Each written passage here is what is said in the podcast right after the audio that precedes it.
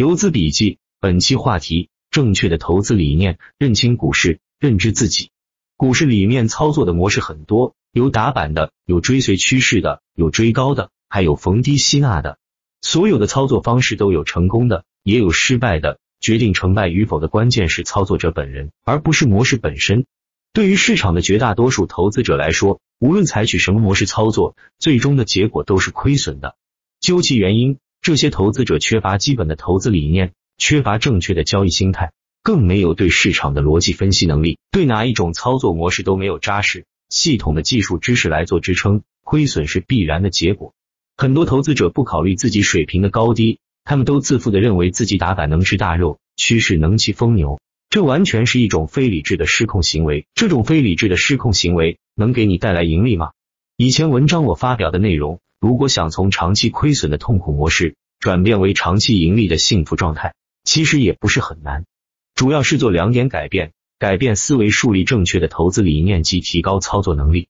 认清股市，一，股市是一个合法的抢钱的决斗场，这个决斗场里面，不管是新来的小鲜肉，还是经历风霜的老腊肉，都是场内强人的餐食。二，这个决斗场生存的法则不同于以往你认知的任何成功的经验。三，想在这个决斗场生存。必须做出改变，而且必须成为能够抢钱的强人才行。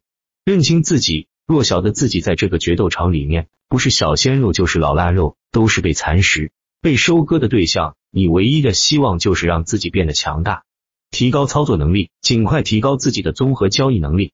所以，技术固然重要，但亏损的第一原因在于投资者的心理，心理不改变就无法迈过盈利的门槛。诸多操作模式当中。最适合一般投资者的操作模式是低吸，而且如果掌握了真正的低吸技术，其盈利的速度远超你的想象，比那些打板追高的人一点都不差，而且往往比他们盈利程度还高。股市有句谚语：“低吸富三代，追高毁一生。”这句话应该是市场当中一般投资者用真金白银总结出来的经验教训。追高毁一生是对大部分投资者的忠告，但并不是完全适合水平较高的职业投资者。很多时候，追高才是高级操作，只不过能够做到这种操作的投资者少之又少。打板、追高操作、追求短线暴利的操作，对于大部分操作者来说，不是盈利的天堂，而是长期亏损的地狱。对于绝大部分投资者来说，逢低吸纳才是盈利之道。逢低吸纳看似保守，其实长期来看效果根本就不差，而且能从根本上解决了一般投资者长期亏损的问题。打板。追高的操作模式不是不行，很多职业高手的盈利手段就是打板或者追高操作。但是不管何种模式的追高都要求很高，同时承担更大的亏损风险。追高操作对于市场环境的要求高，尤其是对于投资者自身能力的要求更高。市场当中绝大部分投资者是不适合的。试想，如果投资者不会对当下大环境及短线情绪做出正确判断，没有相应的专业技术。没有完备的操作应对计划，怎么能通过打板追高挣到钱？其结果只能适得其反，这也是大部分投资者长期亏损的原因。专业的逢低吸纳，首先规避了追高的风险，而且如果低吸位置合适，个股调整结束之际介入，其爆发力也是非常强的。逢低吸纳也是需要一套完整技术系统才能做到的，并不是那只股票跌多了就盲目去买，这种盲目抄底基本都是抄在半山腰。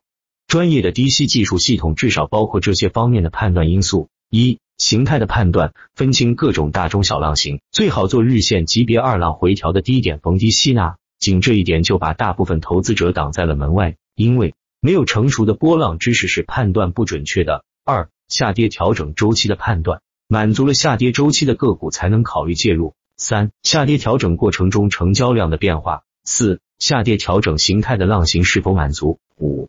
下跌调整是否遇到了支撑？六、选择操作的目标个股是否是当前热点板块里面的个股龙头和心跳更佳？七、分清操作目标个股的运行周期与指数是否同步，与板块是否同步，以及走独立周期个股的周期判断，比如前两天实盘提示的新华锦。八、日内低点的判断、背离的判断。九、操作当日当时盘口语言的变化。十。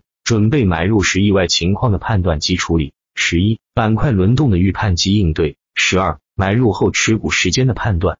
真正操作起来细节还有很多，任何一个成熟的操作模式都是系统化、完整化、科学化的，并且成功率高的模式。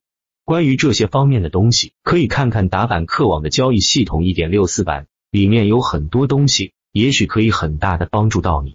有些淘股吧的朋友看了我的直播及文章，已经初步尝到了低息的甜头；还处在长期亏损的朋友，还有几天就是新年了。